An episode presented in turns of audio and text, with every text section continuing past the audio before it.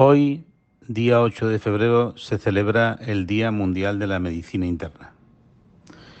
La medicina interna ofrece una visión holística de la persona enferma, de tal manera que ningún problema de salud es ajeno al internista.